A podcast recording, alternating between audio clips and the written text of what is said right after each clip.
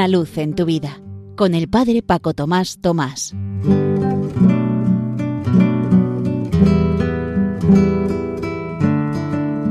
Queridos amigos de Radio María, os saludo muy cordialmente desde la parroquia San José en Las Matas. Estamos en la última semana del año litúrgico, después de haber celebrado el domingo pasado a Jesucristo como Rey del universo, que tendrá que venir en la parusía en su segunda venida. Y este próximo domingo, con las primeras vísperas, empezaremos un nuevo año litúrgico con un nuevo adviento. En este impasse os cuento algunas experiencias como hacemos de vez en cuando, habiendo tratado de poner en práctica por la gracia de Dios algunas de las frases que nos vamos proponiendo cada mes como palabra de vida.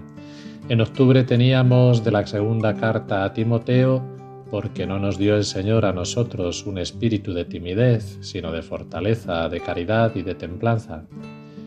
Y en este mes estamos viviendo una de las bienaventuranzas, Bienaventurados los misericordiosos, porque ellos alcanzarán misericordia. Una persona me dice, siempre que tengo que mediar en una situación, tanto si están presentes ambas partes como si solo una, continuamente voy repitiendo en mi interior, no estoy de parte de este que está hablando, ni del otro, ni siquiera estoy de parte mía. Estoy de parte de Dios, por tanto no dejo de amar a unos y a otros, escuchando hasta el final, dejando que se expresen, vacío yo de mí mismo y siendo imparcial, ni dejo de estar de parte de la verdad y del bien.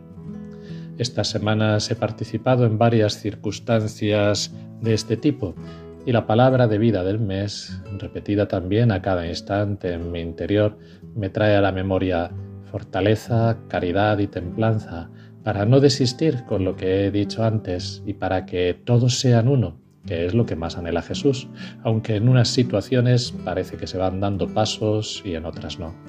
En lo uno y en lo otro confío en el Señor. Si no dejo de amar, Él irá moviendo poco a poco las mentes y los corazones de todos hacia el bien, la bondad, la verdad y la unidad. Y continúo rezando con fe al Señor para que se cumpla todo ello.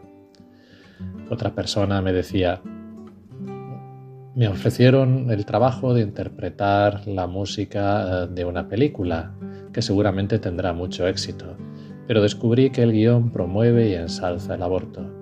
Quise ser fiel al Señor y a mis principios, y he renunciado, aunque soy muy consciente de que eso me va a cerrar muchas otras puertas para mi futuro. Otra persona me dice, algunos días me estoy encontrando a un señor mayor y empecé a saludarlo, yo que todavía no sé amar. Hacía varias semanas que no coincidíamos y hoy me lo he vuelto a encontrar. Con esa excusa de haberlo echado en falta, entablamos conversación poco a poco hasta el punto que al buen rato llegó a contarme una de sus grandes preocupaciones. Su hijo esquizofrénico se suicidó hace muchos años y desde entonces su mujer y él están muy desconsolados. Justamente había leído yo estos días que las personas que cometen esa acción tienen lapsus de los que no son culpables y además que las medicinas que toman entre los efectos secundarios también pueden inducir a ese desenlace. Le dije esto y además que yo soy creyente le conté mi proceso hasta que me bauticé y luego las dudas que me vinieron y la desilusión y que finalmente ahora estoy segura que incluso es necesaria la estructura, aunque a veces las personas que la componen pudieran equivocarse. Le afirmé que la misericordia de Dios va mucho más allá de todas nuestras circunstancias y por ello muy probablemente su hijo estaría ya con Dios desde entonces, pues para él los que sufren son sus preferidos.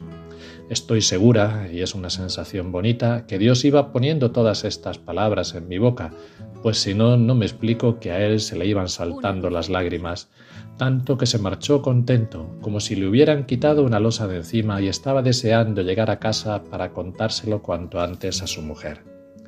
Que estas experiencias y otras muchas que sin duda habéis ido viviendo poniendo en práctica la frase que nos proponemos cada mes, así como este ratito que hemos pasado juntos, sea para lo que tiene que ser todo, para gloria y alabanza de Dios.